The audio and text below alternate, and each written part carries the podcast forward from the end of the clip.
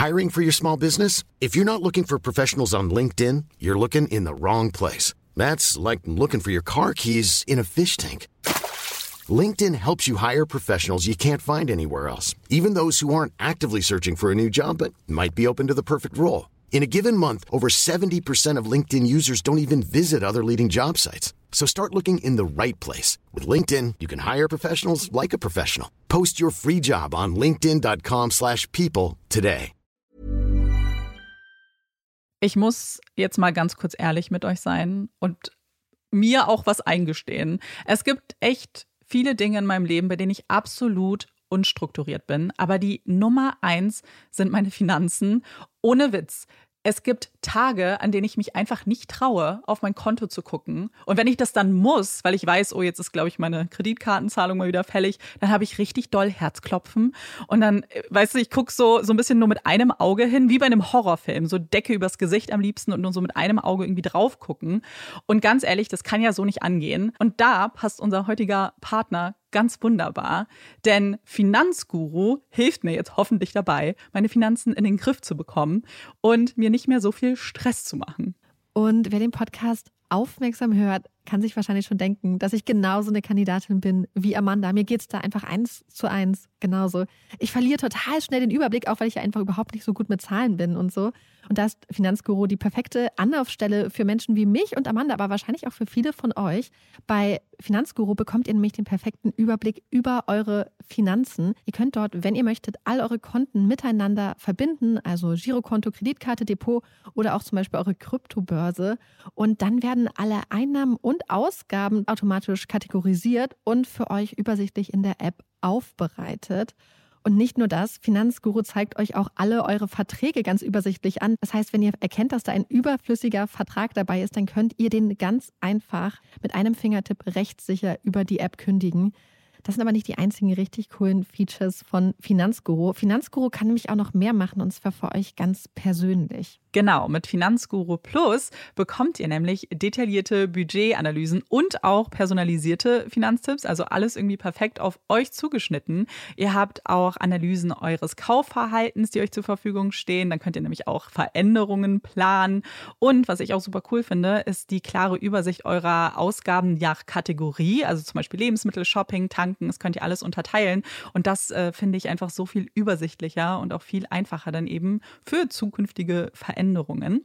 Wenn ihr Finanzguru auch ausprobieren wollt, dann haben wir jetzt ein richtig, richtig cooles Angebot für euch. Und zwar könnt ihr mit unserem Code Puppies Finanzguru Plus drei Monate lang kostenlos testen. Und das ist super einfach. Ihr müsst einfach nur die App downloaden, euer Konto verknüpfen und dann in eurem Profil den Code Puppies eingeben. Ganz wichtig, der Code ist nur für NeukundInnen gültig. Und dann geht's auch schon los. Dann könnt ihr Finanzguru drei Monate lang kostenlos kostenlos testen, durchstöbern und rausfinden, welche Funktion für euch am meisten Sinn ergibt. Den Link, den Code und alle weiteren Informationen findet ihr wie immer in unseren Shownotes und auch in unserem Linktree.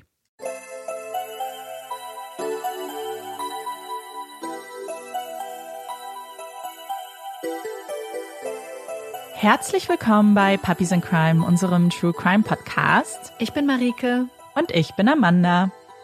Leute, es ist Herbst. Es ist natürlich nicht offiziell Herbst, aber ich habe das Gefühl, also ich bin, wir haben, glaube ich, letztes Mal schon drüber geredet, ich bin so in Herbststimmung und jetzt ist ja auch schon mhm. September. Ich finde, das ist ja schon auch so ein bisschen herbstlich. Und ich habe vor, ich glaube, also, also sobald es ein bisschen kälter wurde, habe ich auch direkt angefangen, dass ich jetzt wieder Tee trinke und mir jeden Tag Tee mache. Und ich habe mich da mhm. so drauf gefreut. Und jetzt mache ich auch wieder Kerzen an.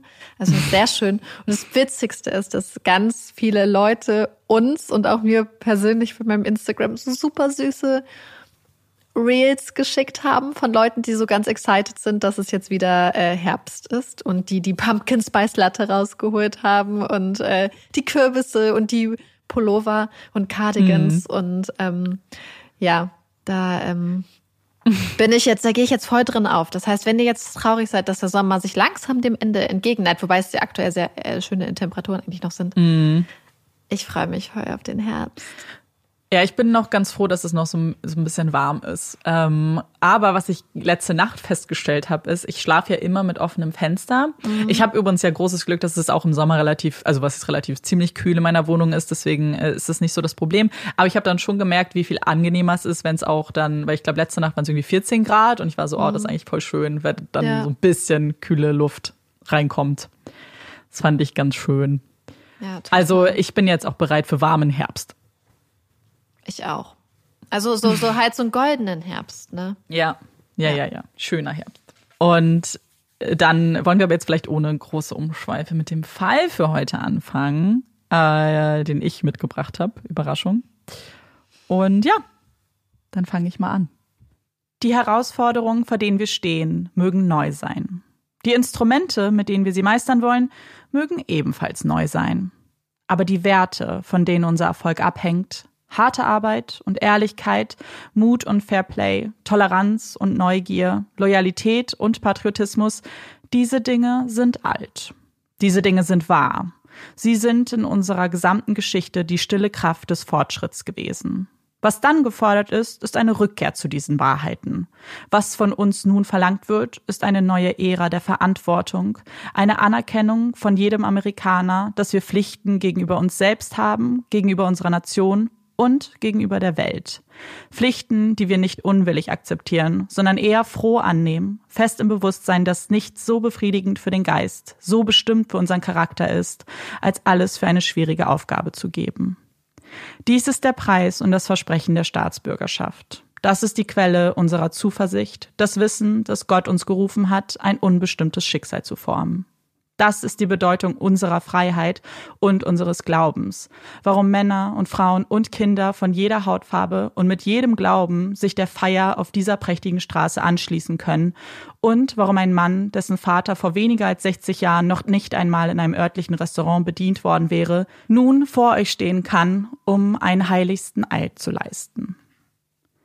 Dies ist ein Ausschnitt der Rede, die Obama im Jahr 2009 bei seiner Amtseinführung an die Menschen richtete an Milliarden von ihnen, die gebannt vor ihren Fernsehbildschirmen klebten, und geschätzten Millionen, die es nach Washington verschlagen hat, um diese ganz hautnah mitzubekommen.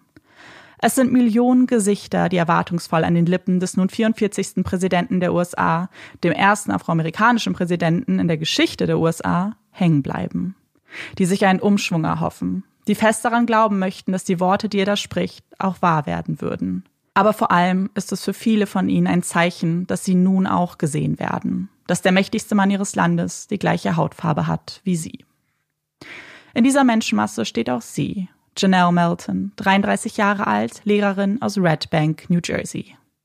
Voller Stolz, mit gezieltem Blick verfolgt sie die Rede, saugt jedes Wort in sich auf und ist dankbar, an diesem kühlen Wintertag dabei sein zu dürfen. Nichts und niemand hätte sie davon abbringen können, nach Washington zu reisen, um diesen historischen Moment live zu erleben. Sie wäre die knapp 350 Kilometer gelaufen, wenn es nötig gewesen wäre. Hätte Berge versetzt, um das mitzubekommen. Denn was für viele vielleicht nicht klar ist, ist, wie emotional dieser Moment war und wie viel Hoffnung er schenkte. Der zumindest darauf hoffen ließ, dass ein Land, das so von Rassismus geprägt ist, auch zur Besserung fähig ist dass, wie Obama sagt, ein Mann, der vor nur 60 Jahren nicht als vollwertiger Mensch gesehen wurde, jetzt der Präsident dieses Landes ist. Es sind Emotionen, es ist Hoffnung, die Janelle einpacken wird, um sie nach Red Bank zu bringen. Um mit glänzenden Augen ihrer fünften Klasse davon zu berichten, ihnen sogar ein Foto von sich aus der Menge zu zeigen und diese Hoffnung dann mit ihnen zu teilen. Janelle liebt ihren Job egal wie hart er auch manchmal sein kann. Sie ist gerne Lehrerin, liebt das Fach, das sie unterrichtet, die Sozialwissenschaften, kümmert sich um ihre Schüler und Schülerinnen, möchte ein Vorbild für sie sein und wichtige Werte vermitteln. Sie weiß, dass der Job, den sie da tut, wichtig ist, dass man nicht unterschätzen darf, was für eine immens wichtige Rolle Lehrer und Lehrerinnen im Leben dieser Kinder spielen können. Dass sie ein offenes Ohr sein können in Zeiten, wenn man sich ungehört und unverstanden fühlt dass man Wegweiser sein kann, wenn die Zukunft ungewiss und nebelig daherkommt, dass man vielleicht die Impulse geben kann, die anderen zu Hause fehlen. Und Chanel ist sich dieser Verantwortung bewusst, schafft es auf ihre ganz eigene Art und Weise, den Klassenraum mit Lebenslust zu füllen, für ihre Klasse da zu sein. Ihr Talent als Lehrerin hat vielleicht auch mit ihren persönlichen Interessen zu tun. Denn Janelle ist ein richtiger Geschichtsnerd. Findet historische Ereignisse und Persönlichkeiten so spannend, dass sie sich stundenlang in Büchern, Biografien vergraben könnte, um immer mehr über sie herauszufinden. Sie brennt dafür. Und genau diese Leidenschaft legt sie dann auch an den Tag, wenn sie unterrichtet sucht die witzigsten Hintergrundfacts heraus, um aufzuzeigen, dass Geschichte keineswegs trocken und langweilig sein muss. Dass das, was vor uns war, unglaublich aufregend sein kann. Nach der Amtseinführung von Obama, nach dieser Rede, ist Chanel motivierter denn je, nicht mehr länger nur von der Vergangenheit zu berichten. Nein, sie will gemeinsam mit den Kindern in eine Zukunft, in ihre Zukunft blicken. Und sie hat schon eine gute Idee, wie sie das hinbekommen würde. Wie sie mit frischem Wind und neuer Motivation in dieses neue Schuljahr starten können. Gemeinsam mit ihrem Kollegen und Ex-Ehemann Michael Melton möchte sie ihre beiden Klassen vereinen und ihnen die Back-to-School-Rede von Obama vorspielen. Danach würden sie diese gemeinsam durchgehen und analysieren, ihre eigenen Schlüsse daraus ziehen und schauen, wie sie das auf ihr eigenes Leben übertragen können. Denn diese Rede beinhaltet so vieles, für das auch Janelle steht, das sie zu vermitteln versucht. Aber aus dem Mund eines Präsidenten hätten diese Worte wohl etwas mehr Gewicht, denkt sie. Es sind bestärkende Aussagen, die an Kinder überall gerichtet werden und ihnen aufzeigen, dass sie die Zukunft sind, dass sie etwas verändern können, egal wo sie herkommen, wo sie leben, dass Bildung wichtig ist, dass sie diese ernst nehmen sollen, damit sie einen Unterschied in der Welt machen können. Obama berichtet von seiner Vergangenheit, von Michelles Kindheit und dass beide aus Elternhäusern stammen, die nicht viel Geld hatten. Und doch haben sie es geschafft, weil, so erklärt er, niemand für sie Entscheidungen treffen darf dass sie alleine den Stift in der Hand halten, ihre Geschichte zu schreiben. Ach ja, und sie sollen bitte gut zu den Lehrern und Lehrerinnen sein, die alles dafür tun, dass sie an ihre Ziele kommen. All das hätte Janelle so gerne mit ihrer Klasse besprochen, hätte in ihrer quirligen und lebendigen Art darauf bestanden, dass sie alle ganz fest an sich glauben müssen, hätte Zweifel gar nicht erst zugelassen. Aber als die Schulklingel am Montag des 14. September 2009 klingelt und damit den Beginn einer neuen Woche einläutet, bleibt der Stuhl, auf dem sie normalerweise sitzt und ihre Klasse empfängt, leer. Michael, der mittlerweile nervös auf die Uhr blickt und die Zeiger dabei beobachtet, wie sie sich immer weiter von der vollen Stunde entfernen, versteht das nicht. Janelle ist sonst noch nie unangekündigt von der Arbeit ferngeblieben. Dafür liebt sie ihren Job viel zu sehr, ist viel zu verantwortungsbewusst. Niemals würde sie sie hier einfach warten lassen. Und wenn es jemand wissen muss, wenn jemand Janelle wirklich kennt, dann ist das wohl er. Janelle und Michael lernen sich bereits in der Grundschule kennen. Neben ein paar Neckereien und kindlichen Schwärmereien entwickelt sich zwischen den beiden aber nicht mehr als eine lose Bekanntschaft. Erst als beide das College beenden und sich mit ihren gewählten Karrieren vertraut machen, Janelle als Lehrerin und Michael als Betreuer einer Jugendgruppe, flammt die Beziehung von neuem auf. Aus der kleinen Janelle ist eine attraktive junge Frau geworden, die Michael sofort in den Bann zieht. Und das, obwohl er sich gegen diese magische Anziehung nach allen Kräften zu wehren scheint. Denn er ist Junggeselle, hat endlich die Freiheiten, die er sich gewünscht hat, und die finanziellen Mittel, sie umzusetzen. Und will sich eigentlich auch erst noch richtig ausleben, bevor er überhaupt an Frau, Kind und Hausbau denkt. Und doch, er weiß genau, dass es diese Frau ist, mit der er das alles möchte. Und vielleicht ist es nicht der richtige Zeitpunkt, aber sie ist definitiv die richtige, die eine für ihn.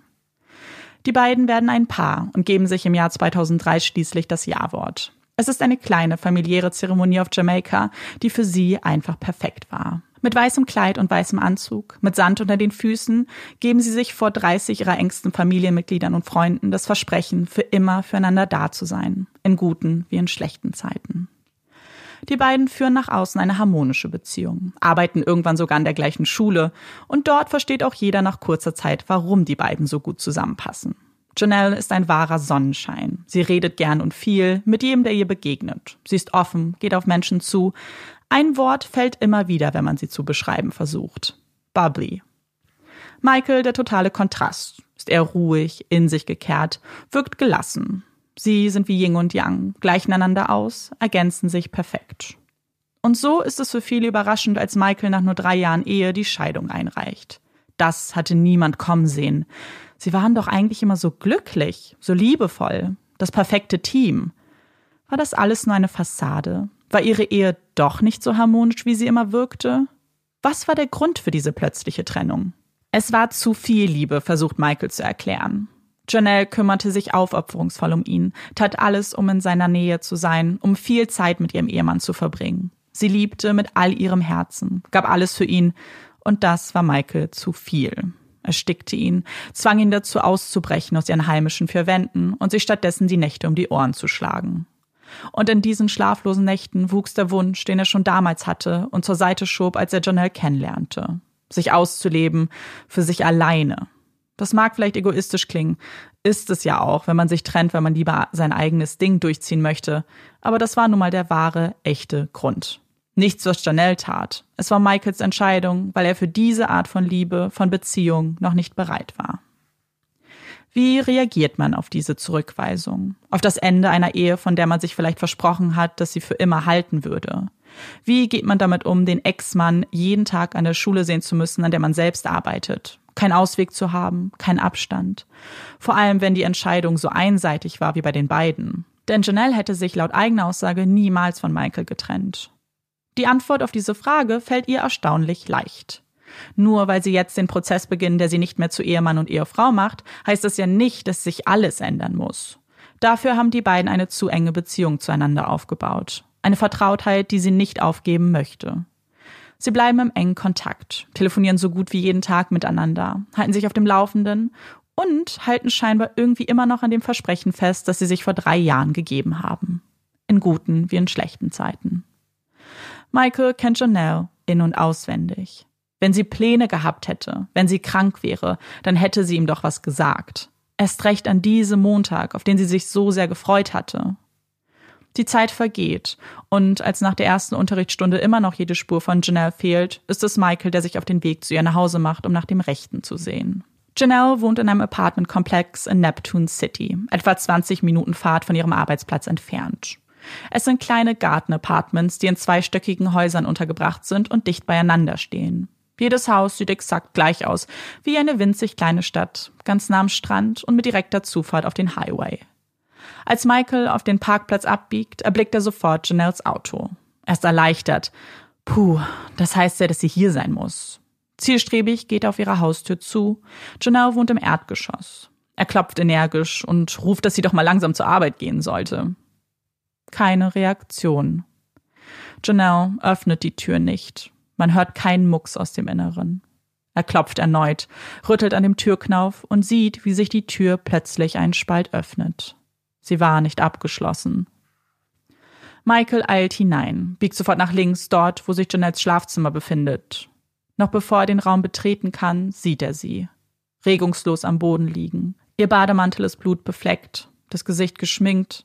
War sie vielleicht beim Schminken hingefallen? Hat sich verletzt? Das sind die ersten Gedanken, die Michael durch den Kopf schießen. Erklärungsversuche für das, was er da vorgefunden hat, die weniger schrecklich klingen als die Wahrheit, die ihm bald bewusst werden würde.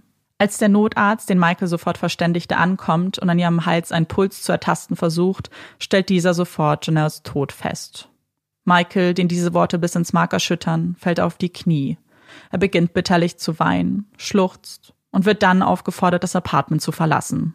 Schließlich sei das hier jetzt ein Tatort. Immer noch komplett überfordert, am Boden zerstört, folgt er dieser Aufforderung und verlässt das Gebäude. Draußen verlässt ein verzweifelter Schrei seine Kehle. Unter Tränen greift er nach seinem Handy und verständigt die Schulsekretärin. Janelle würde nicht zur Arbeit erscheinen, berichtet er. Janelle würde nie mehr ihrem Traumberuf nachgehen, nicht voller Begeisterung ihre Klasse unterrichten. Denn Janelle ist tot.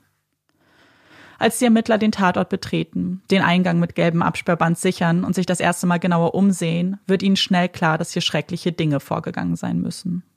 Janelle ist nicht einfach nur gestorben, ist nicht gestürzt, wie von Michael vermutet. Sie wurde geschlagen, ihr ganzer Körper ist mit Hämatomen übersät. Sie wurde immer wieder verletzt. Ja, die Beamten gehen so weit, von Folter zu sprechen, wenn sie ihre Verletzung begutachten. Über Stunden muss sie dieser Brutalität ausgesetzt worden sein, bis sie dann mit einem Kopfschuss getötet wurde.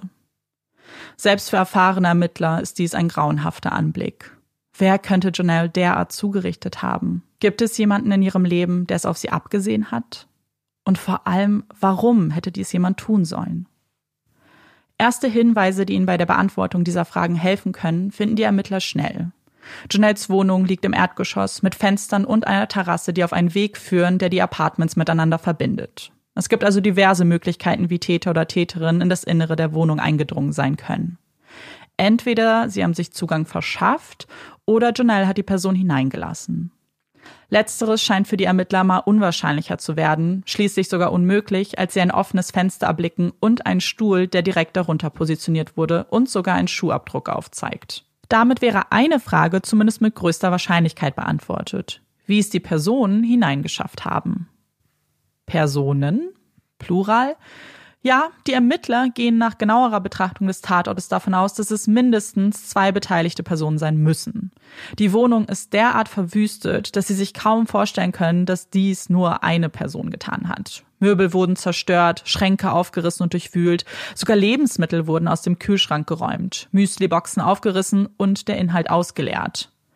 Irgendjemand muss hier etwas gesucht haben. Hat Janelle vielleicht gefoltert, um herauszufinden, wo sich dieses Etwas befindet? Und als sie die Antwort preisgab, erschoss man sie einfach?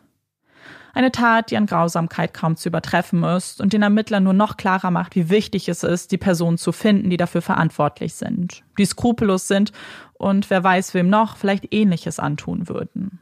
Der Wettlauf gegen die Zeit beginnt und obwohl es jetzt schnell gehen muss, ist es ebenso wichtig, gründlich vorzugehen. Und das tut die Spurensicherung beim Durchkämmen der Wohnung. Folgende Beweismittel werden gesichert. Ein rotes Feuerzeug aus der Küche, gefunden unter dem Fenster, das man als Eingangspunkt der Verbrecher ausmacht. Man geht davon aus, dass es eine der Personen verloren haben könnte, da ein Feuerzeug in Janelles Wohnung eher wenig Sinn zu ergeben scheint. Sie hat nicht geraucht, hat nicht einmal Kerzen in ihrer Wohnung. Irgendwie passt das einfach nicht hierher. Im Flur findet man graues Panzertape, zu einer Schlaufe geknotet. Wahrscheinlich wurde dies benutzt, um Janelles Hände zu verbinden. Es wurde neben Janelles Leiche gefunden und ist Blut bespritzt. Nicht weit entfernt von dem Tape finden sie außerdem ein paar Latexhandschuhe. Scheinbar waren die Verbrecher wirklich gut vorbereitet. Während man im Inneren weiter nach Spuren sucht, sich kleinlichst jedem möglichen Hinweis widmet, wird nur drei Stunden nach dem Fund der Leiche Michael in einem Polizeirevier verhört. Schließlich ist er die Person, die Janelle gefunden hat. Und dass er ihr Ex-Mann ist, spielt da sicherlich auch eine Rolle. Ein Ex-Mann, der erstaunlich viel Zeit mit seiner Ex-Frau verbrachte. Da möchten sie natürlich etwas nachfühlen, möchten wissen, wie die Beziehung zwischen den beiden nun genau aussah. Hatten sie noch Sex? Was rein platonisch? Wie war das so? Gab es Probleme zwischen den beiden? Die muss es doch gegeben haben, wenn man sich scheiden lassen möchte. Für Michael ist dieser Fragenkatalog mehr als unangenehm. Über diese doch sehr intimen Details Auskunft zu erteilen, ist nicht gerade typisch für den sonst so zurückhaltenden Mann. Aber er gibt bereitwillig Auskunft. Ja, ihre Beziehung ist sicherlich nicht das, was man von einem getrennten Ehepaar erwarten würde. Es ist bestimmt nicht der normale Umgang. Aber er hat Janelle sehr geliebt, tut es immer noch. Das Eheding, das war das Problem. Und ja, zugegebenermaßen war ihre Beziehung nicht rein platonisch, manchmal verschwommen da die Grenzen. Es war kompliziert, aber es funktionierte für sie. Als er von dem Augenblick berichtet, als er Janelle fand, zu ihr eilte und noch hoffte, sie sei bloß verletzt, sind die Ermittler etwas verdutzt von diesen Erzählungen. Mit keinem Wort erwähnt er den Zustand der Wohnung. Das hätte ihm doch eigentlich bereits beim Betreten auffallen müssen und nur den Schluss zulassen können, dass es sich hier um ein Verbrechen handeln muss. Er erklärt, er hatte es gar nicht wahrgenommen, wollte nur zu Janelle, hat kaum nach links und rechts geblickt. Die Ermittler machen wahrlich kein Hehl daraus, dass ihnen das irgendwie komisch vorkommt. Alles, was aus seinem Mund kommt, klingt irgendwie ungewöhnlich. Michael scheint dies nicht unbedingt wahrzunehmen, beantwortet weiterhin jede Frage und lässt sich nicht aus der Ruhe bringen. Als sie äußern, dass die Tat wahrscheinlich bereits am Abend zuvor und bis in die Nacht über verübt wurde, kann Michael ein Alibi präsentieren. Er war den ganzen Abend und die ganze Nacht bei seiner Freundin. Als Michael dann noch eine DNA-Probe abgibt, darf er das Revier verlassen, um mit Familie und Freunden zu trauern. Als die Ermittler Michaels Freundin daraufhin kontaktieren, bestätigt diese das Alibi.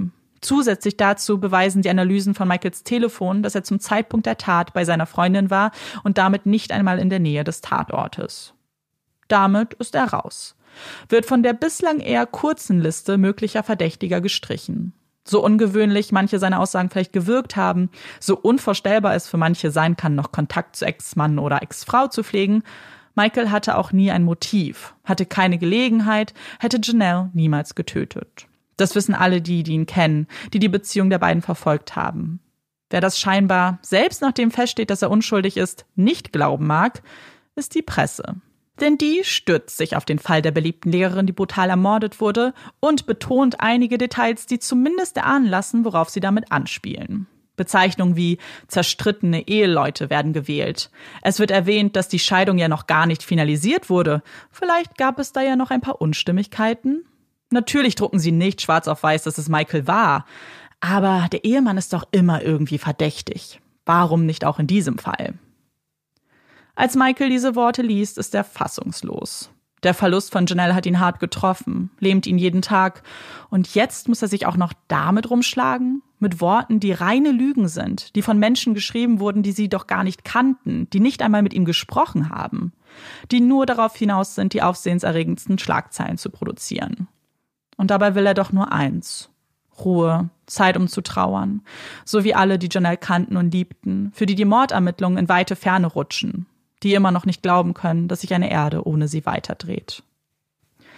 Bei Janelles Beerdigung am 21. September versammeln sich viele Menschen, deren Herzen von ihr berührt wurden. Ihre beste Freundin Toni spricht von ihr, von ihrer Wärme, dass sie ihr Sonnenschein war und es nun fast so wirkt, als ob die Sonne für immer untergegangen ist. In der Menschenmasse stehen auch ihre Schüler und Schülerinnen. Sie vermissen ihre Lehrerin, vermissen ihre Scherze, das durchdringende Lachen, dem man sich anschließen musste, für viele von ihnen ist es dieser Moment, der erst klar zu machen scheint, dass sie wirklich weg ist. Nicht nur in den Urlaub gefahren, nicht krank geschrieben, dass sie weg ist und dass sie nicht mehr zurückkommen wird und ein tiefes Loch hinterlässt, das keiner jemals füllen kann. Unter die Trauergäste mischt sich auch die Polizei, nutzt die Gelegenheit, um sich mit Freunden auszutauschen und vielleicht ein paar Hinweise abzustauben. Michael kommt das pietätlos vor. Hätten sie nicht warten können, sich einen anderen Tag als die Beerdigung aussuchen können? Der sonst so verständnisvolle Mann, der immer kooperiert hat und sich nun Vorwürfen der Presse stellen muss, verliert langsam die Geduld, wird sauer. Aber neben dieser Emotion ist da auch die Befürchtung, die Angst, dass man ihm diese Tat unterjubeln möchte, trotz Alibi und fehlendem Motiv. Michael kontaktiert einen befreundeten Anwalt, der ihm zusichert, ihn pro bono zu vertreten. Und seine allererste Amtshandlung ist eine klare Ansage an Michael. Ab sofort wird er mit niemandem mehr über diesen Fall sprechen. Nicht mit der Polizei, auf keinen Fall mit der Presse. Wenn die Polizei etwas braucht, dann geht das ab sofort über seinen Tisch. Harte Worte, die aber eine noch härtere Realität widerspiegeln. Denn so gut man es auch meint, so überzeugt man selbst davon ist, nichts getan zu haben, wir wissen alle nur allzu gut, wie schnell sich dieses Blatt wenden kann und wie schnell jemand hinter Gittern landet, der unschuldig ist. Es ist die einzig richtige Entscheidung, die Michael hätte treffen können. Und dennoch wird er schon bald Konsequenzen dafür spüren. Das Misstrauen, das man in der Öffentlichkeit gegen ihn forciert, hat auch Auswirkungen auf sein Privatleben. Überall flüstert man, munkelt, stellt Vermutungen auf, die sich wie Stelle Post verbreiten und immer gravierender werden. Es geht so weit, dass die Schule sich dafür entscheiden muss, ihn von seiner Position abzuziehen, da man ihn nicht länger mit Kindern arbeiten lassen kann. Mit seinem Anwalt gelingt es ihm dennoch, seinen Job zu behalten, diesen jedoch im administrativen Bereich auszuführen. Ohne Kontakt zu den Schülern oder anderen Lehrern. So lange, bis die Ermittlungen abgeschlossen sind und man ihn zweifelsfrei als Täter ausschließen kann. Was auch immer das bedeutet. Und es sieht nicht besonders gut aus, als man zwei Monate später die ersten Untersuchungsergebnisse des Labors erhält und feststellt, dass die DNA-Spuren, die auf dem Panzertape gefunden wurden, zu Janelle, aber auch zu Michael gehören. Dieser hat eine einfache Erklärung dafür. Er war ja in der Wohnung, ist über den Flur zu Janelle geeilt und ist dabei auch auf das Panzertape getreten. Er hat nach ihr gesehen, hat sie berührt, dabei sicher auch seine Fingerabdrücke am Tape hinterlassen. Gar nicht abwegig finden auch die Ermittler, die aber damit eingestehen müssen, dass sie nicht besonders viele Hinweise haben, mit denen sie arbeiten können. Auf den Latexhandschuhen konnten keine brauchbaren Spuren gesichert werden. Auf dem Feuerzeug fand man zwar DNA, die jedoch nicht aussagekräftig genug war. Zumindest für das örtliche Labor. Hoffnungsvoll, dass man doch noch weitere Erkenntnisse daraus gewinnen kann, verschicken sie die Probe nach New York, wo man bereits mit den neuesten Analysemethoden arbeitet, um möglicherweise doch mehr herausfinden zu können. Das kann aber dauern. Wochen, Monate, wenn nicht sogar Jahre. So lange können sie natürlich nicht einfach nur abwarten und Tee trinken. Sie müssen weiter ermitteln, sich in jede Richtung umschauen, jedem Hinweis nachgehen. Egal wie klein, egal wie unbedeutend er auch erscheinen mag. Sie durchforsten ihre Aufzeichnungen, finden die Aussage einer Nachbarin, die von den Bällen ihrer Hunde aufgeschreckt wurde und aus dem Fenster sah, wie ein großer schwarzer Mann aus der Nähe von Janelles Apartment flüchtete. Aber das war's schon. Sonst hatte sich niemand bei der Polizei gemeldet. Nicht an diesem Abend, aber auch nicht seitdem. Und irgendwie ist es schon fast seltsam, wie wenig Hinweise man aus der Öffentlichkeit zu diesem Fall bekommen hat. Gerade wenn die Tat doch so brutal war, in einer Wohnung, die in einem Komplex liegt, bei dem auch andere Menschen ganz nah beieinander leben, wieso hat niemand etwas mitbekommen? Keine Schreie gehört, Geräusche vernommen? Selbst nach dem Erscheinen des Zeitungsartikels hatte sich kaum jemand an die Polizei gewandt. Das war schon etwas ungewöhnlich. Normalerweise erhielt man zumindest ein paar Hinweise, auch wenn diese nicht immer hilfreich waren, aber die Leute schienen wenigstens gewillt zu sein, zu helfen. Warum ist das hier anders? Die Ermittlungen stagnieren und damit hängen die Vorwürfe immer weiter über Michaels Kopf. Janelles Familie und Freunde wenden sich von ihm ab. Die ganze Stadt scheint ihm den Rücken zu kehren und mit dem Finger auf ihn zu deuten, wenn man ihn erblickt. Für Michael ist es kaum auszuhalten. Eine dunkle Zeit beginnt, in der er immer wieder zur Flasche greift, in der sich dunkle Gedanken in seinem Kopf breit machen und er immer öfter daran denkt, sich das Leben zu nehmen. Denn das Leben, das er jetzt führt, das ist für ihn nicht lebenswert, bringt ihm nur Leid und Schmerz. Und das könnte sich erst ändern, wenn die ganze Wahrheit über Janelles Tod ans Licht kommen würde. Und das ist ein langwieriger Prozess, bei dem die Ermittler an ihre Grenzen kommen. Monate vergehen, dann Jahre, ohne dass sie nur den Hauch einer Ahnung haben, was in Janelles Apartment wirklich passiert ist. Einen allerersten Erfolg können die Ermittler erst nach drei Jahren verbuchen, als die DNA-Analyse aus New York ankommt. Tatsächlich konnte man hier den Hauptbestandteil der DNA-Mischung einer Person zuordnen. Gregory Jean Baptiste. Ein Name, der für uns in diesem Fall bislang unbekannt ist. Nicht so für die Polizei, denn Gregory hat bereits ein beachtliches Strafregister, das sich in regelmäßigen Abständen zu füllen scheint. Als man ihn mit diesem Fund konfrontiert und ihm ein Bild von Janelle vorlegt, macht dieser aber klar, dass er diese Frau noch nie in seinem Leben gesehen hat. Es ist auch nicht sein Feuerzeug, beteuert er. Eine Erklärung, wieso seine DNA darauf gefunden wurde, hat er ebenfalls parat. Er handelt mit Drogen im ganz großen Stil, hat viele Kunden und schüttelt natürlich auch die ein oder andere Hand. So könnte seine DNA fast überall gefunden werden. Eine Erklärung, die die Ermittler nicht überzeugt. Aber da Gregory alles abstreitet und man nicht zweifelsfrei nachweisen kann, dass das Feuerzeug wirklich vom Täter dort vergessen wurde, reicht dieser Zweifel nicht aus, um ihn als Verdächtigen festzunehmen. Nach drei Jahren war dies ihr einziger Hinweis und führte sie doch nirgends hin. Die Akte wird geschlossen, platziert in einem Regal voller Cold Cases. Fälle, die kalt werden, mit denen man sich nicht länger beschäftigen kann, weil neue, aktuelle Fälle bereits Schlange stehen. Es ist frustrierend für die Ermittler, diesen Schritt zu gehen, aber es ist notwendig und manchmal, ganz selten, finden diese Akten zurück auf die Schreibtische von Beamten, werden neu aufgerollt, wenn etwas Zeit vergeht. So auch in Janelles Fall. Nicht etwa von einer neuen Generation von Ermittlern, sondern von einer ganz anderen Stelle. Dieser Fall wird an das Drogendezernat übergeben und in die Hände von überaus motivierten Ermittlern gereicht, dem Ganzen nochmal eine Chance geben wollen. Aber wo fängt man überhaupt an? Die Beweislage ist mau. Zeugen gibt es keine. Wen befragt man da überhaupt? Wieder den Ex-Ehemann, der mittlerweile seit Jahren den Stempel eines Mörders trägt und diesen auch kaum loszuwerden scheint? Der jetzt nicht die allerbesten Erfahrungen mit der Polizei gemacht hat? Ja, sie entscheiden, sie müssen nochmal mit ihm sprechen, haben gar keine andere Möglichkeit. Und sie ahnen ja nicht, was Michael in der Zwischenzeit alles herausgefunden hat. Denn es reichte ihm. Es gab einen Tag, an dem er entschieden hat, nicht mehr nur still zuzusehen, wie sich sein Leben verändert, wie er vom Alkohol eingenommen wird, sondern entscheidet, etwas dagegen zu tun. Nicht darauf zu vertrauen, dass die Polizei ihren Job macht, sondern seinen Namen selbst reinzuwaschen. Leichter gesagt als getan, denn auch er stellt schon ziemlich früh fest, was auch die Polizei erstaunt hatte. Niemand rückt mit der Sprache raus. Nachbarn, andere Anwohner, niemand ist bereit, mit ihm zu sprechen. Und bald findet Michael auch heraus, warum. Er ist keiner von ihnen, wohnt nicht in Neptune City, ist ein Außenseiter. Und denen vertraut man nicht. Genau wie man der Polizei nicht vertraut. Ein Freund von Michael, der bessere Chancen hat, in die Geheimnisse dieser kleinen Stadt eingeweiht zu werden, weil er selbst von dort kommt, bietet an, sich umzuhören. Und wie durch ein Wunder schafft er das, was keinem vor ihm gelungen ist. Er lüftet den Schleier, den man um dieses Verbrechen gehüllt hat, zumindest ein Stück weit. Er weiß, was ungefähr an dem Abend passiert ist und weiß nun auch, warum sich niemand getraut hat, mit der Polizei zu kooperieren.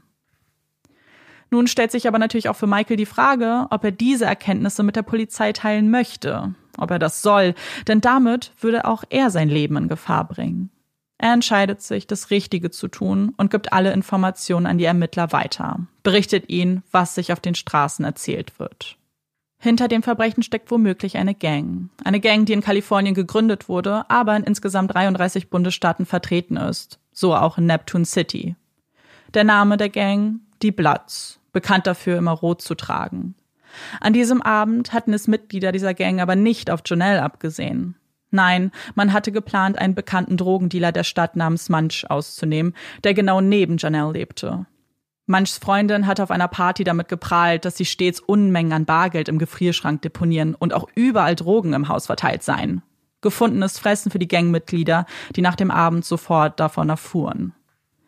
Die Wohnungen in dem Komplex sehen alle identisch aus. Man muss sich schon wirklich auskennen, um direkt die richtige Eingangstür zu finden. Oder in diesem Fall durch das richtige Fenster zu steigen. Sie kannten sich nicht aus, verwechselten den Eingang und trafen statt auf Munch auf Janelle. Als sie diese auch noch für seine Freundin hielten, nahm der Abend eine fatale Wendung, die für Janelle mit dem Tod endete. Das alles hatte Michael herausgefunden, hatte sich mit anderen Gangmitgliedern unterhalten und diese nun verraten. Naja, nicht wirklich. Schließlich kann er der Polizei keine Namen nennen, nur den Ablauf und den Grund für die Tat. Aber das ist mehr als genug. Denn jetzt wissen sie zumindest, wo sie anfangen müssen. Schieben jeden Tag Überstunden, durchforsten Akten und nehmen Kontakt zu Informanten auf. Die Arbeit lohnt sich. Denn am Ende sind es gleich drei Namen, die den Ermittlern zugespielt werden können. Ebenezer Bird, Gregory Jean-Baptiste und Jerry Spalding sind an diesem Abend in die Wohnung eingestiegen, haben Janelle getötet, weil sie ihr nicht glaubten, dass sie nichts mit Drogen zu tun hat oder Bargeld versteckt. Außerdem gäbe es noch eine vierte beteiligte Person, die den Wagen in diesem Abend fuhr, deren Namen man aber noch nicht kennt. Alle drei streiten jegliche Beteiligung ab, schweigen ansonsten, um sich nicht zu verraten und den Polizisten in die Karten zu spielen. Und damit wird es verdammt schwer, ihnen diese Tat nachzuweisen. Gregorys DNA hatte man ja bereits am Tatort gefunden, jedoch an einem Gegenstand, der nicht eindeutig zu dem Tathergang passt. Aus den dreien ist nicht viel herauszuholen. Das wird auch sicherlich nicht das erste Gespräch gewesen sein, das sie mit der Polizei führten. Sie wissen, was sie tun, wissen, dass Schweigen das Beste in diesem Augenblick ist. Also muss die Polizei jemanden finden, der dieses Schweigen bricht. Die vierte Person, deren Namen sie immer noch nicht kennen, aber dank einer Zeugin, der Freundin von Ebenezer, zumindest ein Verdacht haben, um wen es sich handeln könnte. Elizabeth Pinto. Sie ist eine Ex-Freundin von Ebenezer und könnte die Schlüsselzeugin in diesem Fall werden. Als sie diese für ein Gespräch ins Revier einladen, wissen sie noch nicht, wie das ganze Gespräch ablaufen würde. Ist sie im Vorfeld eingeschüchtert worden? Oder ist sie vielleicht genauso abgebrüht wie die anderen drei? Wie geht man hier am besten vor? Sie wissen, dass sie nur eine Chance bekommen. Es muss klappen. Sie müssen sie zum Reden bringen. Die Ermittler entscheiden an ihre Emotionen zu appellieren, zeigen ihr Fotos von Janelle, sagen, dass es hier um eine geliebte Person geht, dass Janelles Familie verdient hat, die Wahrheit zu erfahren und dass nur sie imstande ist, dafür zu sorgen, dass sie Gerechtigkeit erfährt. Elizabeth beginnt zu weinen.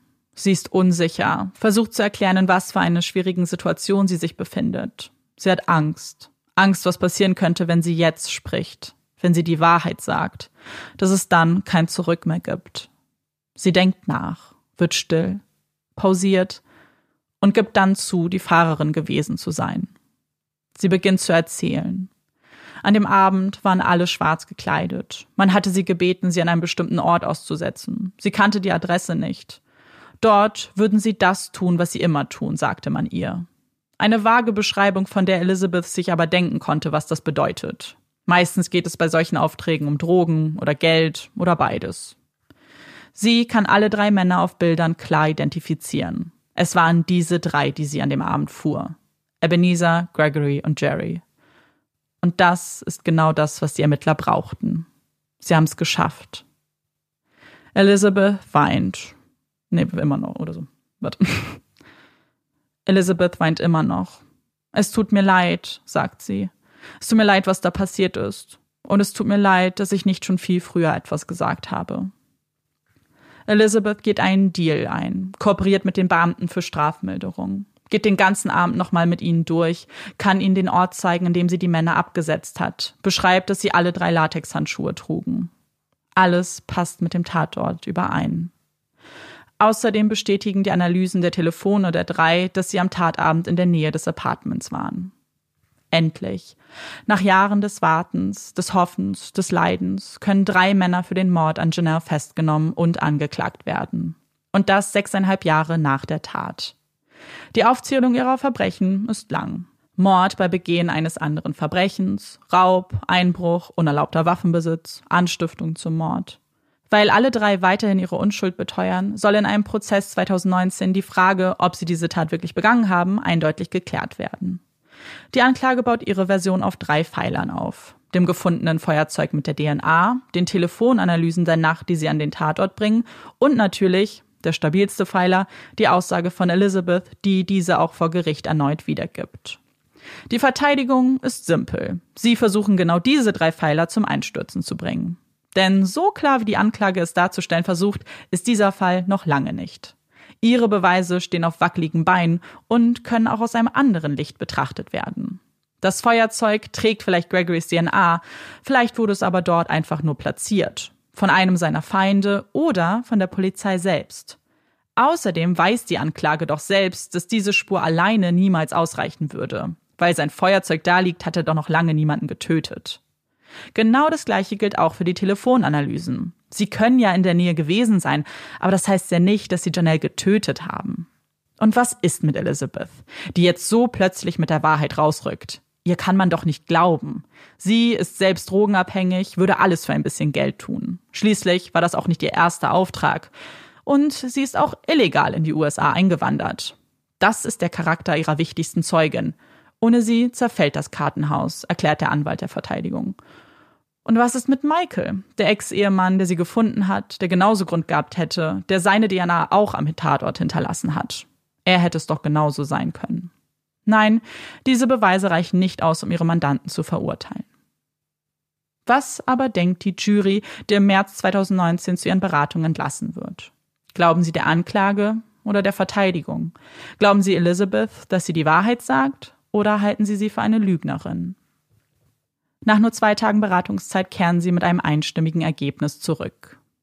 Schuldig in allen Anklagepunkten. Alle drei werden zu lebenslanger Haft für den Mord und zusätzlichen 20 Jahren Haft für die weiteren Anklagepunkte verurteilt. Ein vierter Mann namens James Fair, der den Tipp, sich in Manchs Wohnung umzusehen, an die anderen weitergab, bekennt sich der Anstiftung zum Mord schuldig. Zu diesem Zeitpunkt sitzt er aber bereits eine 82-jährige Haftstrafe ab. Als das Urteil fällt, atmen viele Menschen im Saal auf. Janelles Familie, ihre Freunde und selbst einige ihrer Schülerinnen und Schüler, die den Fall nun fast zehn Jahre lang verfolgten, können endlich durchatmen. Janelle hat Gerechtigkeit erfahren, etwas, worauf man gar nicht mehr zu hoffen gewagt hat. Janelle fehlt, fehlt jeden Tag, sieht nicht, zu was es ihre Schülerinnen und Schüler gebracht haben, die jetzt aufs College gehen, weil die Worte, die sie an sie gerichtet hat, auch nach ihrem Tod weiterlebten. Sie inspirierten, denn sie war eine Inspiration für so viele und musste sterben, weil jemand durch das falsche Fenster gestiegen ist. Als Michael das Wort schuldig immer und immer wieder durch den Raum klingen hört, treibt es ihm die Tränen in die Augen.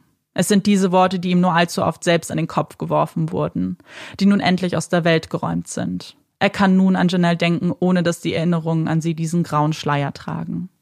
Sein Leben beginnt nun von neuem. Er hat allen vergeben, hat sich selbst wiedergefunden, nachdem er sich doch aufgegeben hatte. Der Tag, an dem das Urteil fällt, ist sein 44. Geburtstag. Ein besseres Geschenk hätte man ihm nicht machen können.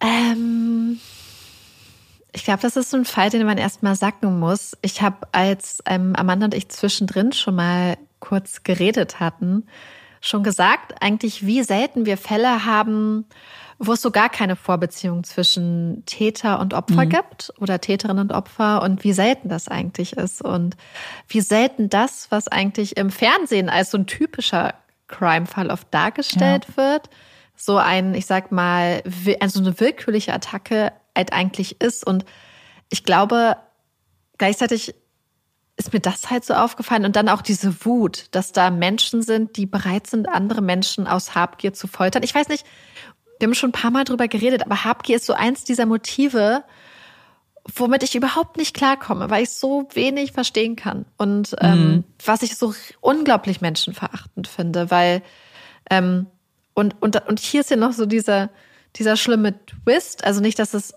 besser gewesen ja. wäre, wenn es die eigentlich ähm, die Person gewesen wäre, auf die der, ich sag mal, Angriff eigentlich ausgerichtet gewesen wäre. Aber dass hier eine Frau, die absolut gar nichts damit zu tun hat, aufgrund eines Zufalls und, und oder eines Versehens und auch auf, vielleicht aufgrund der Tatsache, dass da auch niemand bereit war, einfach mal kurz einen Schritt zurückzumachen und zu überlegen. Mhm. Weil was ich mir vorstellen kann, also ich, ich weiß es ja nicht, dass sie dann gesagt hat, hey, ich habe nichts mit der Person zu tun. Ich weiß nicht, worüber ihr redet. Das kann ich mir so gut vorstellen. Und dass man dann nicht mal kurz den einen Schritt zurückgeht und ja. denkt, hey, bevor wir jetzt hier jemanden zu Tode foltern, gucken wir ja. einfach mal. Und ich finde, das zeigt einfach, wie wenig irgendwie die Täter ein Menschenleben wertgeschätzt haben, nämlich einfach gar nicht. Ja, und das ist auch, was mir bei diesem Fall so oft durch den Kopf gegangen ist, weil wir ja nicht wirklich wissen, was da passiert ist. Also die Polizei geht ja von Stunden aus, die das Ganze abgelaufen sein könnte. Aber äh, ich vermute halt auch, dass sie ganz sicher gesagt hat, äh, das ist ein Versehen, ich habe hier kein Geld. Und das stimmt, also sie hatte in dieser Wohnung nichts wirklich von Wert. Also sie hatte kaum Wertgegenstände, erst recht kein Bargeld oder Drogen oder irgendwas, aber eine Wohnung, in der eigentlich auch vieles dafür gesprochen hätte, dass sie jetzt kein, kein großes Vermögen vielleicht hat. Und dann frage ich mich, also es gibt, es gibt die Theorie, dass sie ihr eben nicht geglaubt haben und als sie dann vielleicht doch festgestellt haben, oh, ich glaube, wir haben uns jetzt hier äh, geirrt, dass sie sie daraufhin getötet haben. Mhm. Und ja da, was wahrscheinlich auch ist, wenn die Person jetzt vielleicht auch nicht ähm, jetzt Masken trugen und das hat Elizabeth ja auch gesagt. Also sie waren zwar schwarz gekleidet, aber sie haben sich jetzt nicht, also haben nicht ihre Gesichter jetzt verdeckt. Und wie, also wie unfassbar grausam und wie ich war also ich glaube man muss glaube ich nicht erzählen wie grausam das ist weil so bitte nicht. Nee eben ich glaube das ist man kann sich das glaube ich schon jeder kann sich das irgendwie vorstellen. Und es ist so oder so schlimm aber wie du gesagt hast dann dass es auch noch ein Versehen war ist ja einfach nur nur grauenhaft. Und für die Familie und für alle das ist ja einfach nur schrecklich. Ja und vor allem auch für Michael das fand ja. ich so schlimm, weil was ich daran auch wieder so schlimm fand, und wir haben ja schon so oft über die Rolle der Medien im Bereich von so Verbrechen geredet, ist, dass hier ja scheinbar die Polizei es gar nicht wirklich auf ihn abgesehen hatte und, mm -mm. und ihm auch geglaubt hat. Und dass dann trotzdem jemand, und das ist ja auch so ein ähnliches Motiv fast wieder so wie so eine Habgier, nämlich das Motiv, den eigenen Vorteil daraus zu schlagen, gesagt hat, okay, die Polizei glaubt seiner Version, es spricht eigentlich ja. wenig dafür, aber um dann zum Beispiel mehr Klicks zu generieren oder ähm, mehr Zeitungen zu verkaufen. Und ja, deswegen sind wir bereit, eine unschuldige Person ähm, hier der Menge so zum Fraß vorzuwerfen und eine unschuldige Person hier, die, die auch trauert, ja, die hier ja. ein Angehöriger ist. Äh, für, für unser persönliches, berufliches Fortkommen sind wir bereit, diese Person massiv Schaden zuzufügen. Und dann nicht mal, weil wenn man vielleicht mitbekommt, und das wird man ja dann mitbekommen, dass die Leute das glauben ja auch, dass du damit so leben kannst, dass womöglich du hier, und das wissen wir ja, dass es bei Michael so war, ein Leben zerstörst, komplett. Ja. Und ich kann natürlich auch so ein bisschen die Familie verstehen, die eh trauert. Und wie du ja gesagt hast, wir sprechen relativ selten über so Fälle, die nicht so zum Beispiel aus dem engeren Umfeld kommen, weil das aber ja auch nicht so oft der Fall ist. Also außer du hast jetzt irgendwie Serienmörder, aber meistens ist es ja im, im inneren Umfeld oder im Freundeskreis ja. und so weiter dass dort die Täter oder Täterin ja auch herkommen und dass da irgendeine andere Motivation eben mitspielt. Das heißt, wenn du als Familie das liest und dann vielleicht das wirklich hinterfragst, er dann auch nicht mehr darüber spricht, was übrigens ja auch ein sehr guter Hinweis von dem Anwalt ist, wie wir wissen, mhm. ähm, dann ist es wahrscheinlich schwierig, das so zu differenzieren, wenn du trauerst Absolut. und frustriert bist. Und das ist ja auch so die Sache, dass hier aber ja auch dadurch dann die Journalisten und Journalistinnen bereit waren, sowas herbeizuführen. Ja, genau. Weil es hätten Leute, es hätten Angehörige sein können, die sich gegenseitig stützen und die sich gegenseitig ja. unterstützen in ihrer Trauer. Und so haben sie die ganze Zeit mit diesem Gefühl gelebt, dass der potenzielle Täter frei ist, dass es, dass ja. es jemand ist, den sie vielleicht auch geliebt haben als, als Ex-Mann oder beziehungsweise die, die Scheidung ja, war total. ja noch nicht durch. Und das ja. ist ja wieder so eine Sache. Das heißt, du spielst so massiv mit Menschen, die eh gerade schon gefühlt alles verloren haben. Ja. Und, und das finde ich halt so krass, weil das halt einfach so in, sowohl beim Täter als auch hier und wenn es natürlich in einem kleineren Rahmen ist, bei, bei hier der Medienberichterstattung, aber es sind ähnliche Themen, die hier zum Handeln mhm. motivieren, nur auf ganz unterschiedlichen ja. Ebenen. Manche Leute sind halt bereit, Leben zu beenden und Menschen zu foltern. Und andere Leute sind bereit, Menschen aber trotzdem massiven psychischen Schaden zuzufügen. Ja.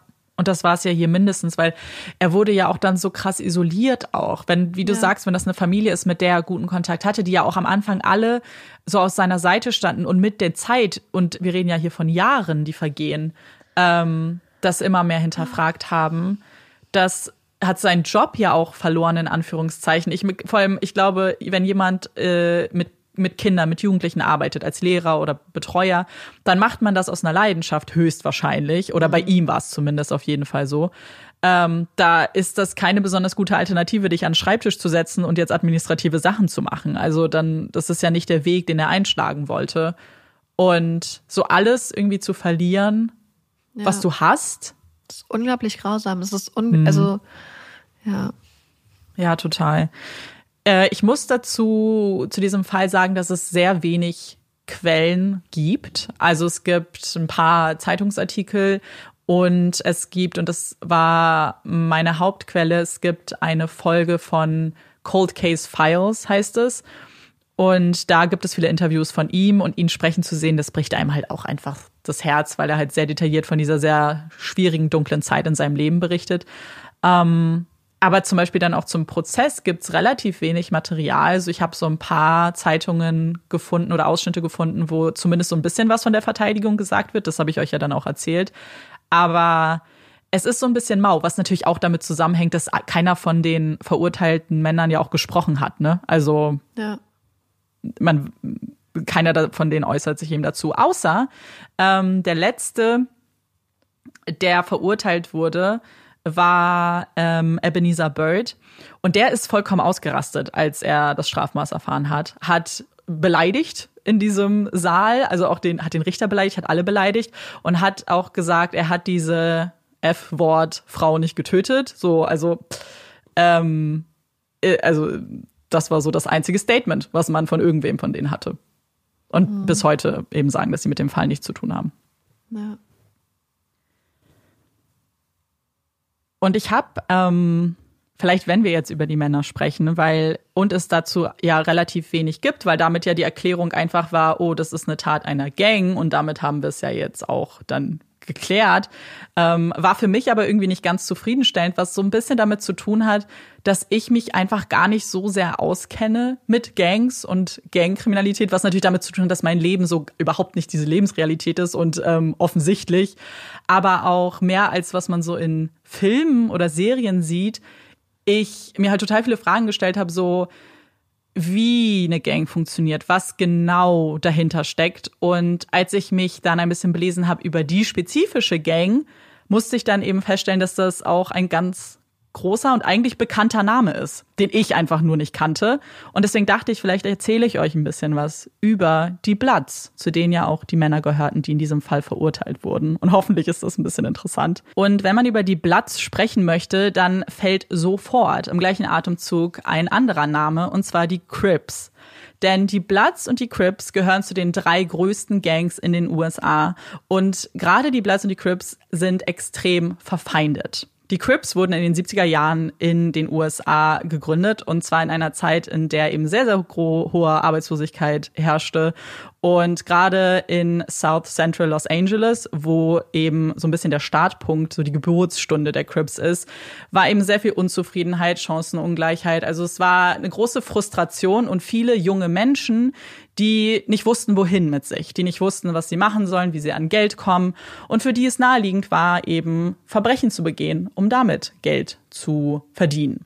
Die Crips fingen dann an, quasi so ihr Revier abzustecken. Und ich glaube, wie man sich das so ein bisschen vorstellen kann bei so einer Gruppenmentalität, wenn man sich dann als Gang fühlt, wurde das aber sehr aggressiv mit der Zeit. Also man hat dann Leute so mehr oder weniger verdrängt. Man hat eben gesagt, so wir haben jetzt hier das Sagen, ihr ordnet euch unter. Und das wurde immer aggressiver und gewaltvoller, sodass andere kleinere Gangs, die sich ja auch so langsam bildeten, einfach als Zusammenschluss, gesagt haben, hey, dem müssen wir irgendwas entgegensetzen. Aber wir sind ja relativ klein, was sollen wir anstellen gegen diese Gang, die immer größer wurde?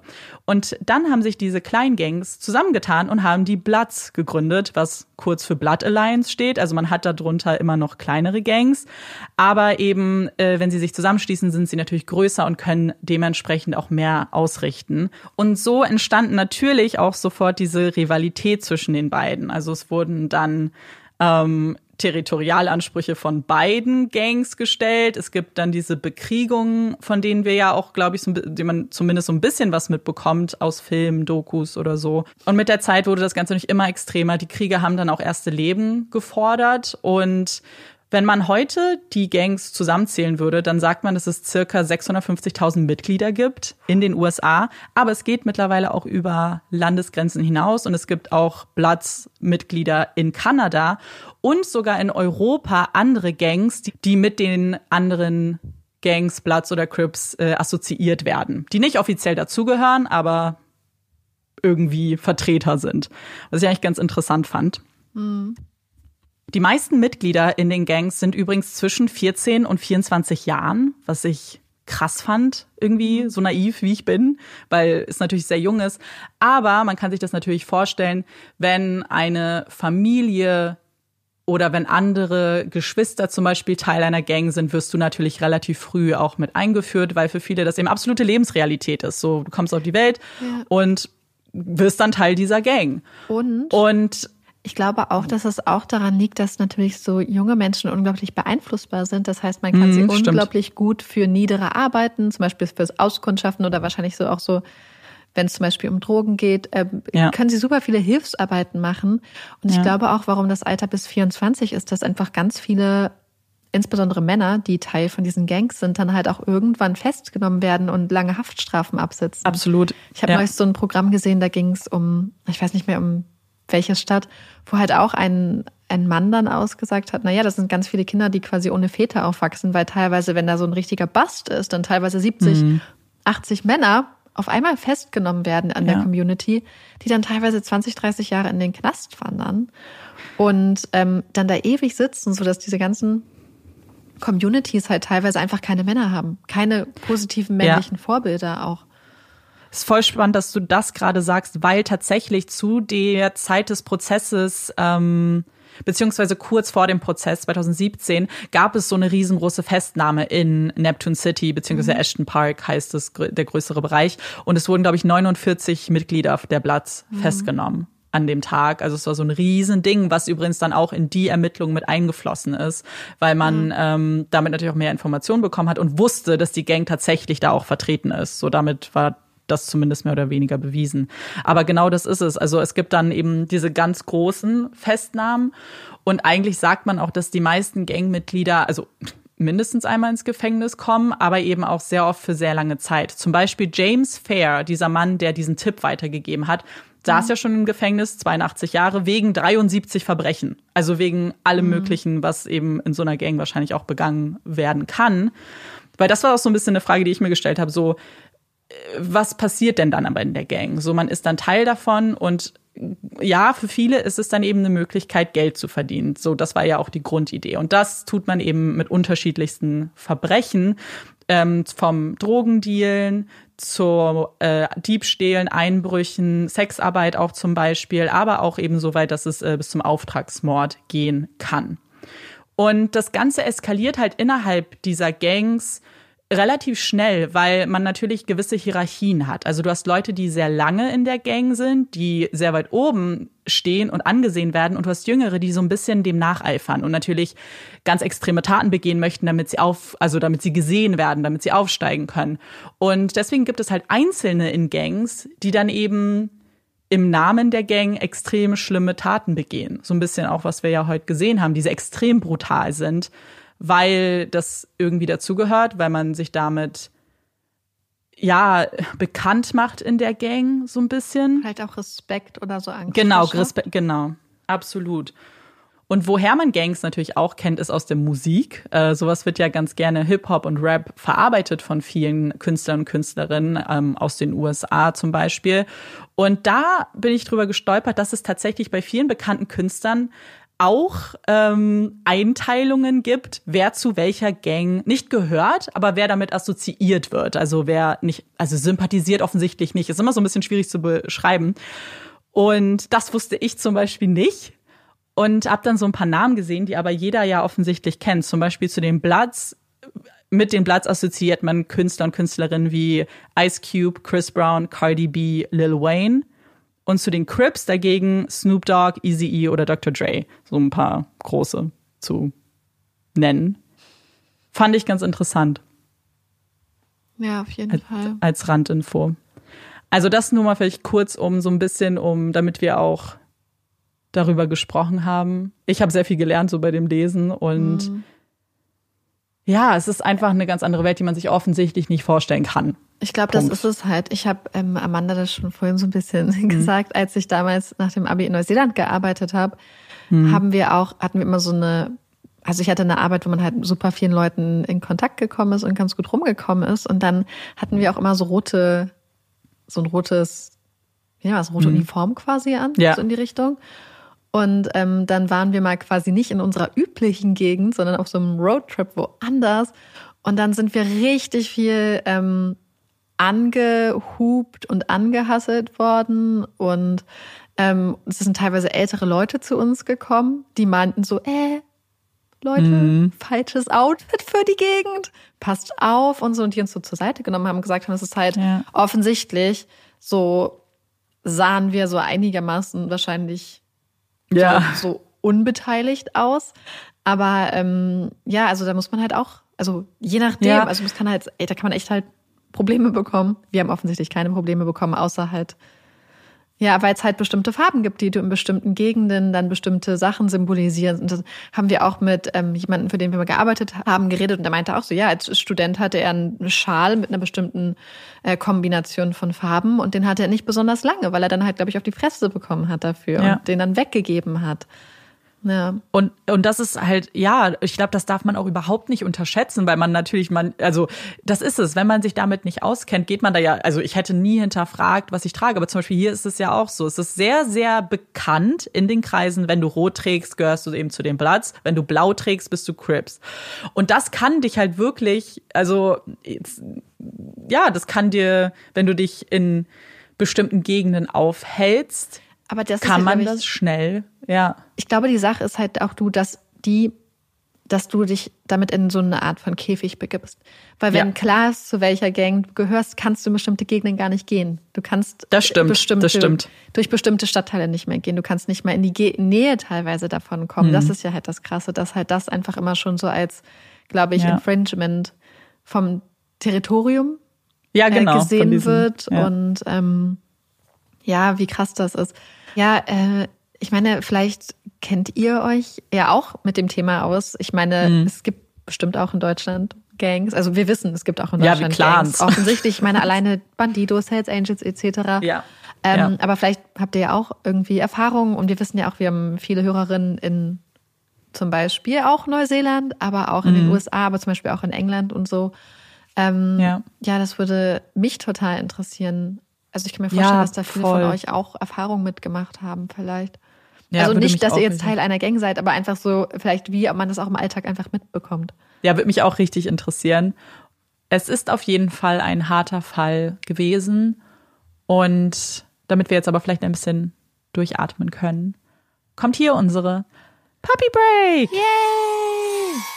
Also, ich bin ja heute mit der Puppy Break dran. Es war ein kleines Drama, ein paar Puppy Facts zu finden. Deswegen sind es auch keine Puppy Facts, sondern es sind nochmal Trommelwirbel, Fakten zu Truthähnen und Hähninnen. Mir ist durchaus bewusst, dass das Hähninnen nicht die korrekte Bezeichnung ist. Das scheint ähm, eine Person letzte Woche richtig wütend gemacht zu haben. Deswegen nochmal Truthänen. Ich finde Hähninnen voll gut. Ja, ähm, manchmal wissen wir es einfach nicht. Und ich glaube, die Puppy Break ist ja auch immer ein bisschen äh, humoristisch gedacht. Ja. Auf jeden Fall habe ich gedacht, wir widmen uns heute nochmal diesen wunderbaren Tieren. Und zwar gucken wir uns nochmal an, wie sich das alles so ähm, vielleicht in der Vergangenheit so ein bisschen geändert hat. Denn die Tiere haben ja auch so eine kleine Evolution durch Züchtung und so äh, durchgemacht. Denn ursprünglich wurden die Truthähne übrigens wegen ihres ähm, Federkleides auch gezüchtet weil das so ein besonderes Muster hat, was man oft bei diesen weißen Truthähnen äh, in Deutschland oder Puten gar nicht mehr so sieht. Und das fand ich ganz interessant, dass das ursprünglich einer der Gründe war, warum sie einfach so gezüchtet wurden. Und ich habe ja letztes Mal schon darüber geredet, dass Truthähne so besonders gut gucken können. Sie können übrigens auch sehr, sehr gut hören und sind mm. extrem gut darin, den Ursprung eines Geräusches herauszufinden, was halt total wichtig ist, weil wenn sie dann ähm, damit beschäftigt sind, Essen zu suchen, können Sie einfach Ihre kleinen Lauscherchen aufsperren und hören, wo ein Feind sitzen könnte. Und was ich auch total interessant finde, Truthähne gibt es übrigens schon seit 10 Millionen Jahren. Krass. Das ist richtig krass. Und ich möchte das nur, damit wir das mit den 10 Millionen Jahren auch einschätzen können. Mammute, Mammute, das sind doch diese großen. Ja. Genau, Mammute. Haarigen Elefanten. Ja, Mammute haben vor ungefähr äh, so 10.000 hm. Jahren gelebt, also auch schon vorher offensichtlich. Krass. Und die sind vor 4000 Jahren ausgestorben. Und Truthähne gibt es einfach seit 10 Millionen Jahren. Und äh, das fand ich total krass. Und sie wären in der Zeit übrigens auch schon zweimal fast ausgestorben, haben aber immer noch irgendwie die Kurve gekommen. Und eine der Sache, die ich noch ganz interessant finde, Truthähne heute, die so kommerziell gezüchtet werden, können ja leider nicht mehr fliegen, weil sie einfach dafür gezüchtet werden, möglichst viel Fleisch zu haben. Aber mhm. eigentlich können Truthähne richtig weit fliegen. Krass. Und auch extrem schnell. 55 Meilen pro Stunde, was echt richtig wow. fix ist. Ja. Und das ist dann so eine Mischung aus quasi Fliegen und äh, starken Flügelschlägen. Und ich fand das total beeindruckend. Also ja, vielleicht kommen noch mal ein paar Fakten, weil es gibt nämlich noch mehr. Aber ich fand es einfach so interessant, dass dieses Tier, was es schon so lange gibt, ähm, dann sich über ja, Millionen Jahre so entwickelt hat und eigentlich fliegen kann und dies und das und auch eigentlich total gut angepasst ist auf dieses Leben in der Natur und jetzt das leider alles so weggezüchtet wurde. Ja, aber ähm, was für majestätische Tiere das eigentlich sind, auch wenn ich finde, dass sie ein bisschen gruselig aussehen, aber ja. Ja, aber äh, also das Äußere zählt nicht. Es geht um den Charakter. Ja. Und ich glaube, ganz ehrlich, aus äh, Trud, Hahn, Hähnen, ich kann jetzt nicht mehr aufhören damit, äh, Sicht ist das auch, auch schön. Ja, voll. Liegt ja im Auge des Betrachters oder der Betrachterin. Eben, die finden einander bestimmt voll cute. Ja. Danke, dass du uns noch ein paar Fakten mitgebracht hast. Das ist auf jeden Fall sehr interessant. Bin hast du gespannt, das auch, dass dir sagt. alle Tiere wirklich auch viel mehr ans Herz wachsen? Ja, so durch wir haben eine ganz, ist ja, wirklich so. Total, ja. ja. man sieht Tiere halt einfach so anders. Vor allem Tiere, mit denen man, also ich weiß nicht, wann ich das letzte Mal einen Truthahn, Truthähnen gesehen mhm. habe. Ich weiß nicht, Deswegen, ob ich jemals so wirklich. Ja, ich frage mich auch gerade, wie ich sie immer schon gesehen mhm. habe, aber vielleicht. Aber dass man da so gar keine richtige Beziehung zu hat. Aber ja. dann voll schön, mehr darüber zu wissen.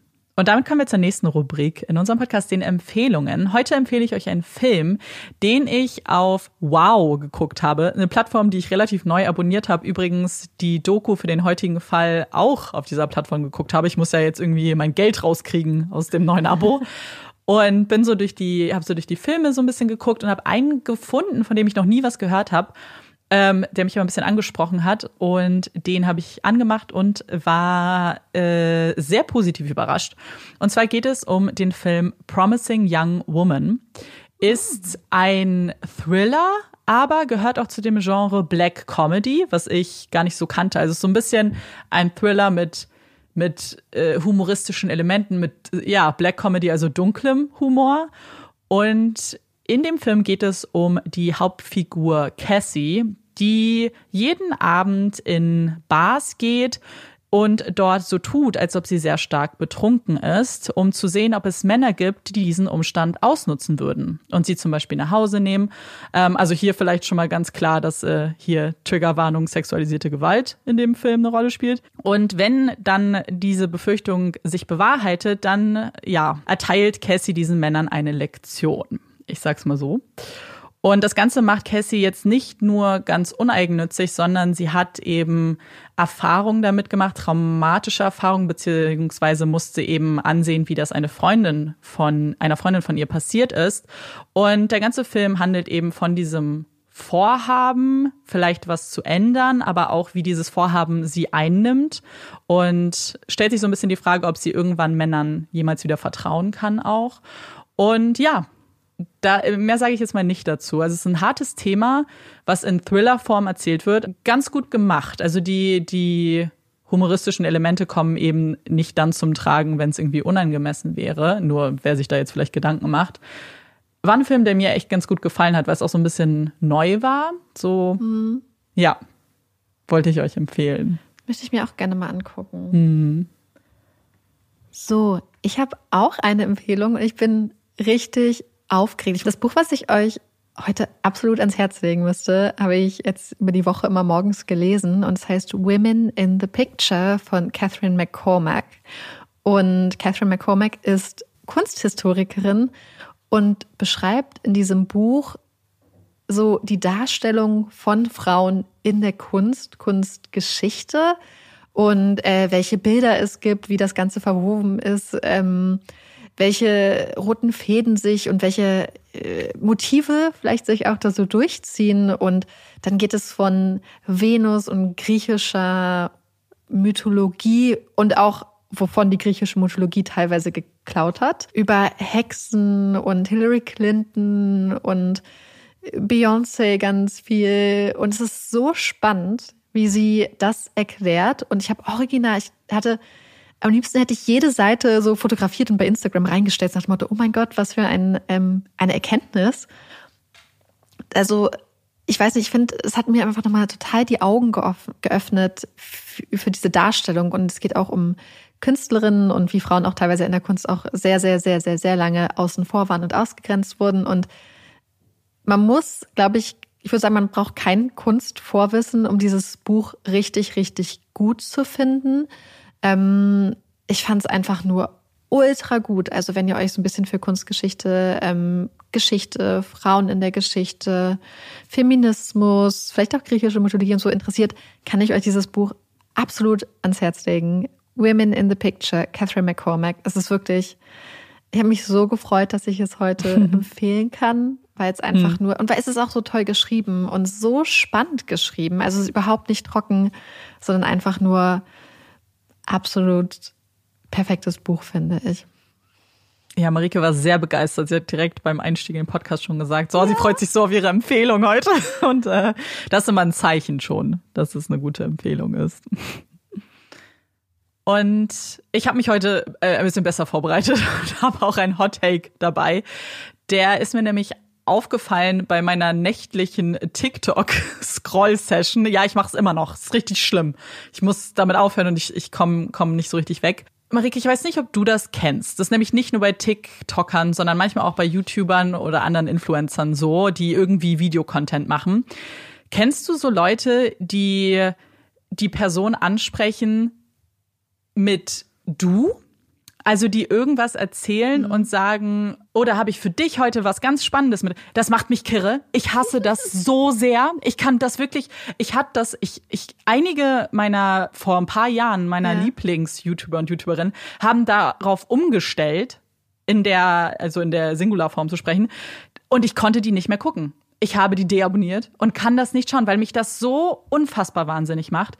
Weil ja, ich verstehe, dass nur ich vor dem Bildschirm gerade sitze. Aber ich bin doch nicht, also ich weiß doch, dass sie das für eine breite Masse produzieren, dieses Video. Das ist doch nicht nur für mich persönlich, zeigt mir jetzt äh, hier Person XY ihr Outfit. Das macht sie für mhm. alle auf TikTok. Ich wirklich, ich weiß nicht, warum mich das so stört, aber es stört mich total. Ich glaube, jetzt, wo du das sagst, verstehe ich, glaube ich, warum ich damit kein Problem habe.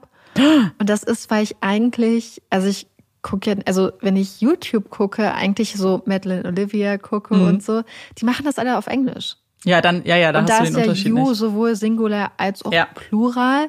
Das heißt, man hat es nicht. Wo ich es jetzt aber gemerkt habe, ist bei meinen Yoga-Videos. Da werde ich immer mit du angesprochen. Und das Ja. finde ich auch gut, weil ich ja irgendwie das Gefühl habe, in dem Moment bin ich ja so alleine. Und dann finde ich das auch angemessen, wenn es jetzt darum geht, so und jetzt legst du dich hin und so. Da finde ich das angenehm tatsächlich, wenn ich mit du angesprochen werde, weil ich ja ganz alleine bin. Mhm. Interessant, also stimmt, da stört's mich nicht so sehr. Ich, ich hätte aber auch kein Problem, wenn sie sagen würde, so jetzt legt ihr euch hin. Ja, aber ich glaube, ich finde es ich find's da, ich mag das total tatsächlich bei diesen Yoga-Videos so persönlich angesprochen zu werden, weil es mir Ja. eher dieses Gefühl gibt, mich auf mich und so zu fokussieren. Irgendwie, das mag ich. Und dann, ja, aber stimmt. Ich glaube, das ist ja- ich, ich glaube, das liegt dann daran, dass ich diese Sachen gar nicht so Ja, wenn man das, wenn du es auf Englisch machst, ist es eben, dann ist es anders. Dann, dann hast du diesen Unterschied nicht so. Und ich glaube, die, die, der Grund dafür ist ja auch das, was du jetzt gerade beim Yoga so empfindest, so diese persönliche Ansprache und dass es ja an dich persönlich ist. Aber ich weiß nicht, wirklich, es ist so ganz seltsam, wenn ich das höre, dann es macht mich, also es wäre ja so ein bisschen, als ob wir auch jetzt den Podcast so machen würden. Wir würden jetzt nicht sagen so, oh, schreibt uns mal eine, komm, schrei, ihr könnt uns mal eine Nachricht schreiben, sondern schreib uns, schreib du uns doch mal eine Nachricht, wie das bei dir so ist. Oh, ich weiß, oh, wenn ich das schon sage, wird mir ganz kribbelig. Oh. Ja, Weißt du, ist- Ja, weil, weil wir ja auch so. Hm, ja, ich, also ich weiß, ich würde es auch seltsam finden, das zu sagen. Ja. Weil es ist doch, es ist ja eine Community. So, es ist ja, Ja. es ist ja nicht ich eine mag auch Person. dieses Gefühl, Teil von der Community Ich zu auch. sein. Ja. Weil das dann so schlecht dargestellt wird. So, oh, jetzt sagt man, oh, guck mal, ich habe euch was mitgebracht. Aber es ist, ja, weil es euch ist. So, wir sind Und? eine Gruppe. Und ich glaube, dann ist es auch nicht mehr so schlimm, also nicht so problematisch. Also was heißt problematisch? Ist ja eh nicht problematisch, wenn man Nee, jetzt nee, nee. einfach Äh, da was konsumieren darf, was jemand für einen macht. Aber ähm, Ja. wenn man dann so ein bisschen so generalisierendere Aussagen macht, so, weil wenn Mhm. das du ist, muss es schon sehr viel spezifischer sein. Wenn du aber euch ansprichst, Stimmt. geht, äh, ich finde, dann stellt es schon klarer, dass es eine Gruppe angesprochen wird und dass es nicht auf jede einzelne Person perfekt Ja, recht. zugeschnitten wird. Ja, hast recht. Vielleicht spielt das auch mit rein. Weil wenn mir jetzt Ja. jemand sagt, ja, und dann mach, also jetzt das und das habe ich jetzt für dich, so wo ich so denke, ja, ja, mm, mm. Ja, ja, ja, ja aber wenn voll. es für euch, dann, ja, ich, ich ja, ich, ich verstehe was, ich finde es sehr interessant. Ja. Vielleicht Also, weil jetzt ja. als, als Feedback, dass alle das total toll finden von euch und, und wir das jetzt ändern sollen und jetzt noch Nee. an dich sprechen. Oh mein Gott, ich, wirklich, ich glaube, das könnte ich leider nicht. Dann, I'm ich wollte gerade sagen, dann kündigt Amanda rein. Dann äh, gibt's gibt's nur noch, dann muss Marike alle Folgen alleine machen. Weil boah. das schaffe ich nicht. Keine aber Angst, so, ja. das wird nicht passieren. Nein, nein, nein, nein. Also da müsst ihr, da braucht ihr uns das Feedback nicht schicken, weil das wird nicht passieren. Aber ja, also vor allem, weil du es jetzt gerade so ein bisschen auch angesprochen hast, so es soll ja auch bloß jeder machen, wie er das denkt. Es ist ja dann mein meine Aufgabe zu entscheiden, dass ich das nicht konsumiere und zum Beispiel die Leute einfach nicht mehr gucke. Das ist ja auch vollkommen Voll. okay.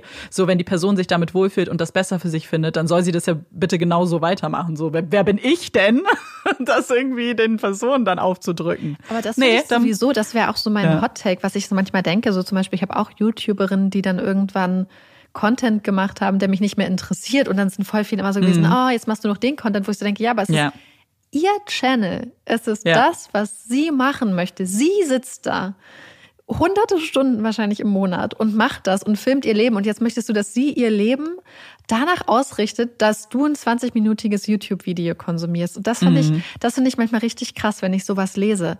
Weil ich manchmal Ja. so denke, hey, was für ein Privileg, dass zum Beispiel Madeleine Olivia oder was weiß ich, Sustainable Vegan Ja. oder so, Immi, irgendwer mich zugucken lässt, wie sie ihr Leben lebt und so voll die persönlichen Einblicke so gibt und dass Ja. dann Leute sind, die sagen so, nee, sollst du so und so machen, dann denke ich so, also das ist ja, Ja. ihr Leben, das ist ja nicht, das ist ja jetzt, Ja. nur weil diese Grenze so stark manchmal zu verschwimmen scheint, heißt das ja nicht, dass wir jetzt als Publikum dann bestimmen können, wie sie ihr Leben für uns zu leben hat, weil uns der Content dann anders besser gefällt. Das finde ich manchmal krass. Und ich, und ich glaube, es ist auch nur menschlich zu sagen, so, oh, das finde ich jetzt doof oder dass man da auch so ein bisschen traurig drüber ist, wenn Ja. sich etwas ändert. Weil ich glaube, das, also ich hatte auch schon so viele Leute, die ich Ja, verfolgt habe, die als Herzschmerz hat, ne? Genau, genau. So dieser Verlust so ein bisschen von irgendwas, was dich so lange begleitet hat. Und ich glaube, das ist auch in, so, dass die Gefühle zu fühlen, ist ja auch voll wichtig und richtig. Mhm. Aber es ist nicht die Aufgabe der Person, deine Gefühle irgendwie dann aushalten zu müssen oder damit konfrontiert zu werden. Weil ich meine, es ist auch ein bisschen unfair eigentlich. Stell dir mal vor, du würdest, du als Privatperson, dir würden Leute einfach so, so ihre Gefühlslage so aufladen und auflasten und so sagen, so, Mhm. ich bin jetzt aber traurig, deswegen guck, guck, wie traurig du mich gemacht hast. So ist doch voll hart. Nee. Mhm. Ja. Ja. Ja. Dann muss man sich was anderes suchen und zum Glück gibt's ja so viel. Das stimmt. Und damit ist diese Folge auch vorbei für heute. Wir freuen uns auf eure Nachrichten, eure Meinungen und hoffen, die Folge hat euch gefallen und würden uns natürlich freuen, wenn ihr uns auch beim nächsten Mal wieder zuhört. Ich bin Amanda Ich bin Marike. und das ist Puppies in Crime. Tschüss.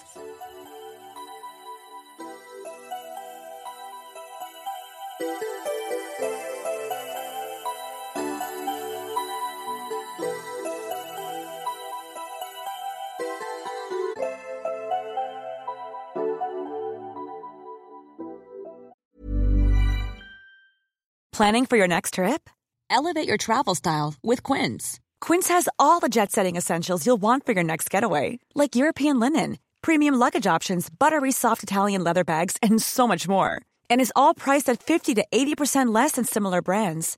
Plus, Quince only works with factories that use safe and ethical manufacturing practices. Pack your bags with high-quality essentials you'll be wearing for vacations to come with Quince. Go to quince.com slash pack for free shipping and 365-day returns.